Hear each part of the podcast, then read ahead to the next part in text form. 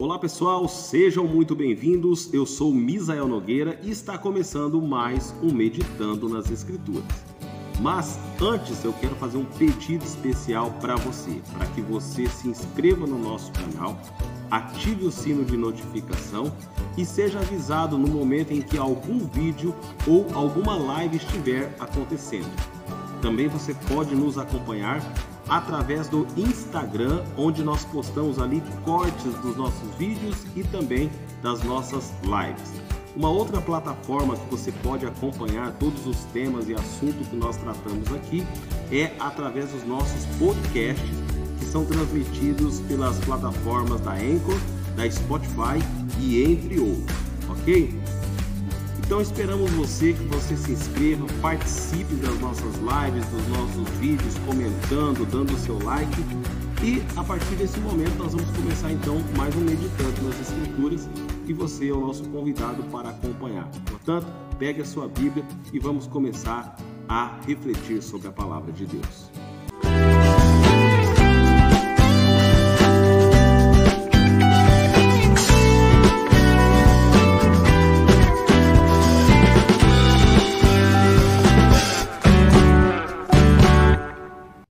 Texto que eu quero trazer hoje como base para a nossa reflexão é o livro de Romanos, capítulo de número 8, do versículo de número 26 em diante. Também o Espírito semelhantemente nos assiste em nossa fraqueza, porque não sabemos orar como convém, mas o Espírito intercede por nós sobremaneira com gemidos inexprimíveis.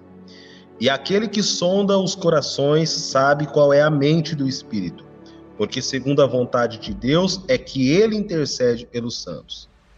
Sabemos que todas as coisas cooperam para o bem daqueles que amam a Deus, daqueles que são chamados segundo o seu propósito. Porquanto aos que de antemão conheceu, também os predestinou para serem conformes à imagem de seu filho, a fim de que ele seja o primogênito entre muitos irmãos. A reflexão que eu quero trazer hoje aqui para nós, Espírito Santo, um agente transformador. Ah, o Espírito Santo ele tem essa capacidade e ele tem essa função para nós cristãos aqui na Terra, para aqueles que querem de alguma forma fazer a vontade de Deus. O apóstolo Paulo, quando ele escreve aos irmãos de Roma, ele tem algumas coisas em mente e que ele queria que esses irmãos eles entendessem, né, a, a respeito da salvação. Então, o primeiro ponto assim, que ele quer dentro do, do, do livro de, de Romanos é educar os irmãos quanto às doutrinas é, a respeito da salvação sobre a depravação, sobre a eleição, é, sobre esse processo redentivo de Deus, né? Ah, explicar a queda, né? Como que o homem caiu, como que eles reduzem a Deus ah, e parte para o lado da idolatria e assim por diante. Segundo, ele quer explicar é, princípios gerais da vida cristã é, e o desejo dele era que esses irmãos conhecessem, entendessem, mas acima de tudo colocassem em prática a, a sua vivência, a, a palavra de Deus estando fluindo. Porque a gente precisa entender que a vida cristã, ela não é tipo assim, uma vida dentro da igreja e outra fora. Na verdade, nós estamos sempre em culto. Então, qualquer coisa que a gente deva fazer, a gente precisa fazer para que o nome do Senhor seja glorificado acima de tudo, né? Especificamente dentro do livro de Romanos, no capítulo de número 8, ele, ele é, o apóstolo Paulo é, quer passar algumas informações. A primeira delas é que não há nenhuma condenação para aqueles que estão em Cristo Jesus. E que ele quer passar também que por ele nós sofremos, mas a alegria também, porque nós seremos por ele também glorificados. Segundo a informação que ele quer passar, é que nós é, nos tornamos filhos de Deus e, acima de tudo, é, herdeiros e co-herdeiros das bênçãos juntamente com Cristo. Né? Então ele tem essa ideia para passar aqui. E em terceiro, ele fala sobre a importância do Espírito como um intercessor, né? E é a partir desse ponto que eu quero traçar algumas, algumas verdades aqui que a gente pode entender sobre esse é, agente transformador de Deus que foi colocado por Cristo aqui na Terra, né? Porque o Evangelho é isso, ele fala de uma nova vida uma nova vida debaixo da graça, mas acima de tudo sobre a intervenção do Espírito que nos ajuda nessa é, caminhada cristã.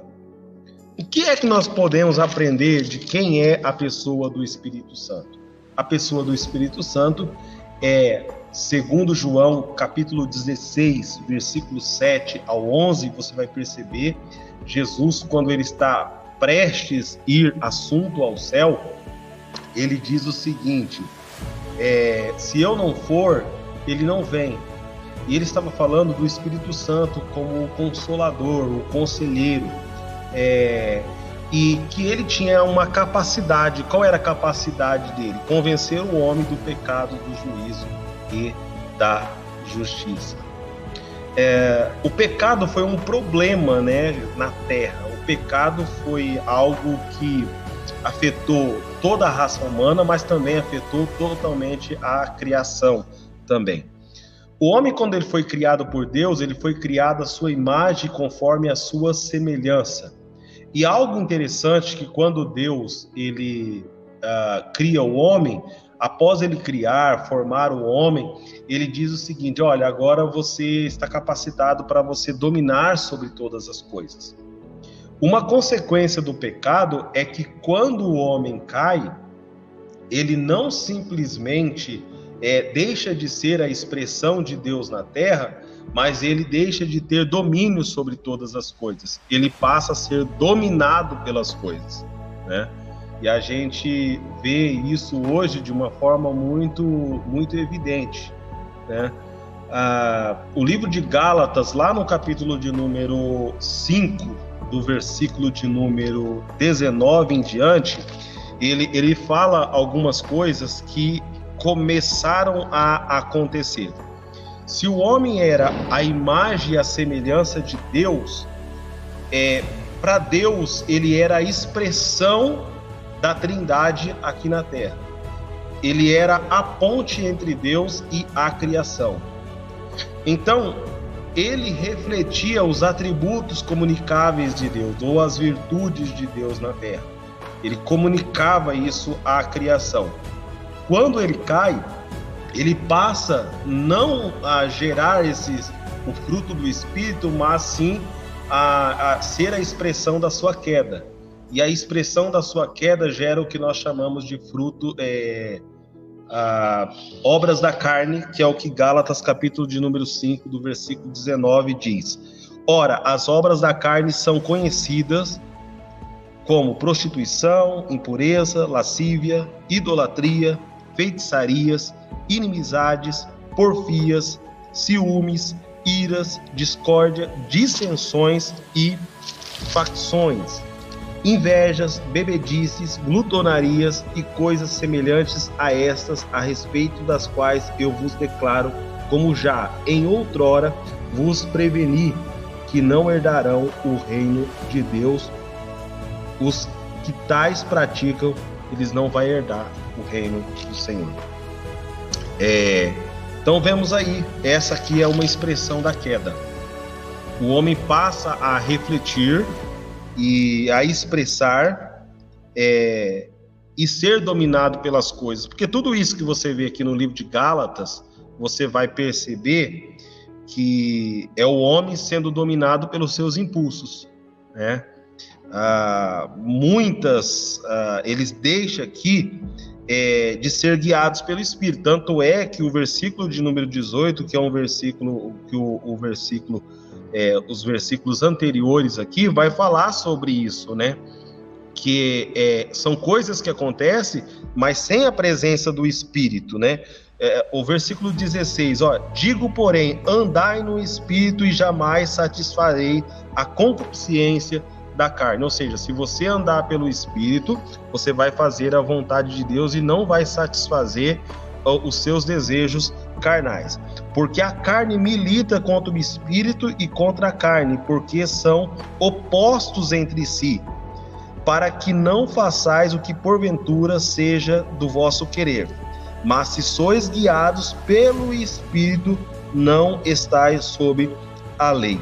Né? Então nós vemos aqui que quando alguém é, está sendo influenciado por é, é, todas essas obras que foram citadas aqui, né? A lascívia, né? A idolatria, feitiçaria, ciúmes, iras, discórdias, e isso a gente sabe que é muito é, fácil de acontecer nos nossos relacionamentos. Então, para isso, você vai precisar do Espírito. E tudo isso aqui são resquícios do pecado, né? E o, e o Espírito Santo é o agente transformador capaz de nos convencer do pecado, do juízo e da justiça. Porque se você olha aqui para as obras da carne, muitas vezes o que fazemos aqui, entre aspas, nós sempre vamos dizer que nós estamos com razão, né? Só que você vai perceber que a Bíblia chama isso de pecado. É, e, e, só o Espírito Santo de Deus pode revelar para nós e mostrar para nós isso aqui e nos convencer que nós estamos vivendo sobre a influência do pecado. Então, quando Cristo morre por nós, ele nos tira é, da culpa do pecado, mas não nos livra da influência do pecado. É por isso que quando hoje você peca, muitas vezes você vai sofrer as consequências desse pecado que você comete, né? Ah, sofrer consequências da vida, né, é, é normal, né? Primeiro por causa da nossa queda e, e, se você está vivendo em Cristo, os seus sofrimentos vão ser outros, vão ser é, pelo fato de você defender o reino de Deus, defender os princípios de Deus. E a Bíblia fala que todos aqueles que, que se submetem ao Espírito, que todos aqueles que andam em fazer a vontade de Deus, eles serão odiados pelo mundo. Então, seus sofrimentos serão outros.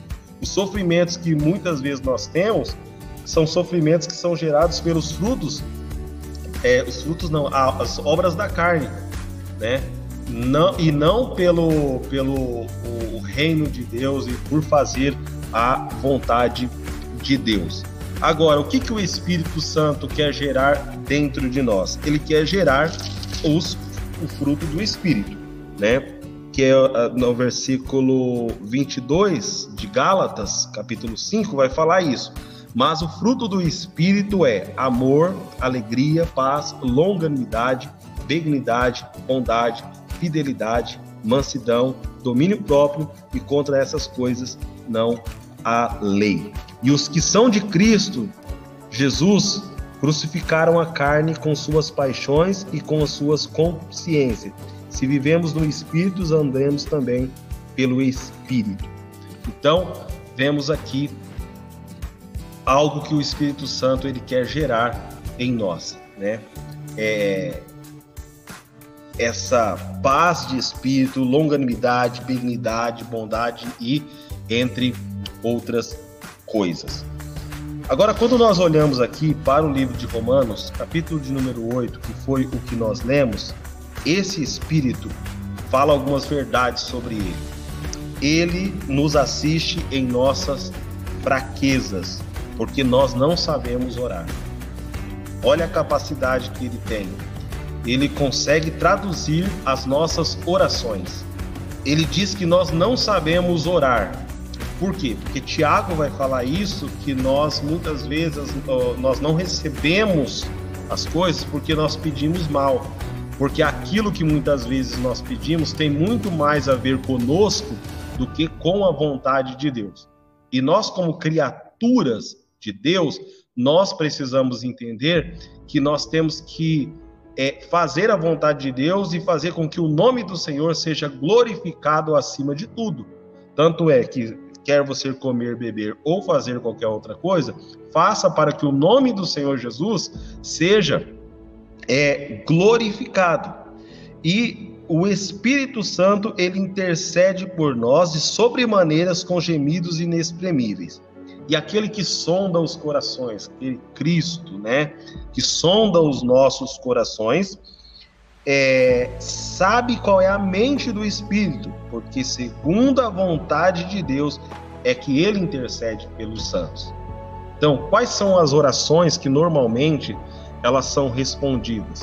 São orações que têm a ver com a vontade de Deus. Pode até ser que em algum momento ou outro a, o seu desejo, a sua vontade possa ser satisfeita. Mas não é interessante e, e não sei se é muito é, proveitoso é, partir por esse caminho de querer fazer que a nossa vontade seja, seja feita, né? E sim a vontade de Deus. Porque às vezes algo que a gente acha que seria uma bênção se torna uma maldição, né? Porque a gente está pedindo algo para Deus e muitas vezes isso que nós estamos pedindo vai trazer para nós, para nossa família, uma, uma certa ruína, né? E, e aí o texto, versículo 28 diz que sabemos que todas as coisas cooperam para o bem daqueles que amam a Deus e que andam segundo o seu propósito. Agora o 29. Porquanto aos que de antemão conheceu, também os predestinou para ser conforme a imagem de seu filho. Então, qual é o objetivo de Deus para a nossa vida? O objetivo de Deus é nos tornar parecido com seu filho, semelhante ao seu filho. Com isso, nós nos tornamos também filhos e nos tornamos herdeiros e co-herdeiros de todas as bênçãos, juntamente é, com Cristo. E como que isso vai acontecer? Só vai acontecer por intermédio de uma ação sobrenatural do Espírito, porque é Ele que tem a capacidade de nos convencer do pecado, do juízo e da justiça. Então, eu quero que você é, entenda essa palavra que eu estou trazendo para você, essa reflexão. O Espírito Santo, ele intercede por nós, mas ele intercede conforme a vontade do Pai. Você foi criado para fazer a vontade de Deus e refletir e mostrar Deus para o mundo. Para isso, você vai ter que se tornar imagem e semelhança de Deus. Você sendo imagem e semelhança de Deus, você vai estar capacitado para dominar também sobre todas as coisas. É por isso que, quando nós lemos lá é, o Salmo de número 2, que foi um salmo que nós, que nós já estudamos aqui, ele, ele lá no final, é, a gente vai perceber uh, o Espírito Santo dando um, um, um um conselho, né? O Espírito Santo dando um conselho. Novamente aqui o Espírito mostrando para nós aqui. Olha o que, que ele diz: Beijai o filho para que ele não se irrite e não pereçais no caminho. No versículo anterior a esse que eu estou lendo, que é o, versículo, o verso de número 12 do Salmo 2, ele diz assim: ó, Servi ao Senhor com temor e alegrar-vos nele com tremor. Esse, esse versículo 11, servir ao Senhor com temor e alegrai-vos nele com temor, ele é muito importante essa instrução aqui que está sendo dada pelo Espírito assim. Porque é o temor que faz com que a gente não peque contra Deus. É o temor que faz com que muitas vezes nós não é, pequemos contra Deus, né? A gente precisa entender que a gente precisa ter esse esse temor, né? Ah, porque quando a gente não temos temor, nós reduzimos quem Deus é. E muitas vezes nós queremos reduzir Deus ao nosso estilo de vida e ao nosso modo de ver e Deus ele excede qualquer coisa que nós é, imaginamos ou pensamos. Então o Espírito de Deus, ele vem nessa perspectiva aqui para nos advertir aqui, ó. No Salmo de número 2 também, lá no verso de número 10, ele diz assim: Agora, pois, ó reis, sede prudentes e deixai-vos advertir, juízes da terra. Quando ele chama aqui, ele está se referindo aqui ao povo de Deus e chamando aqui é, de juízes da terra, ou seja, vocês já são capazes de julgar, né?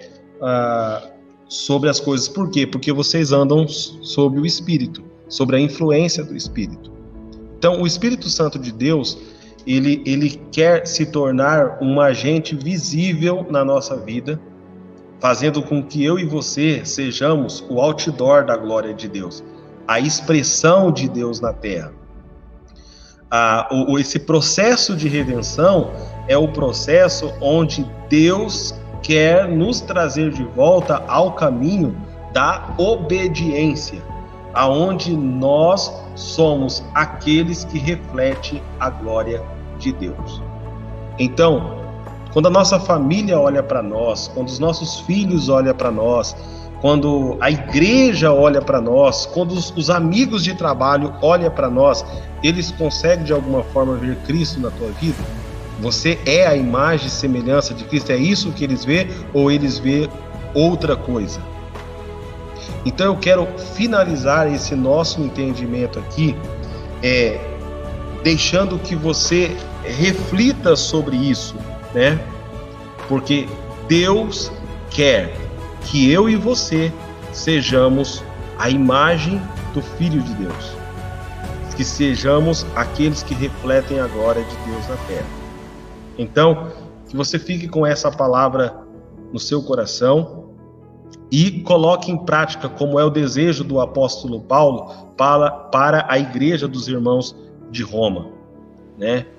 Que eles não simplesmente tivessem essa informação, né, das verdades sobre Deus, mas que eles colocassem isso, que eles aplicassem isso na sua vida diária e também na sua caminhada cristã. Amém? Que Deus abençoe você e toda a sua família e até o próximo encontro do Meditando nas Escrituras.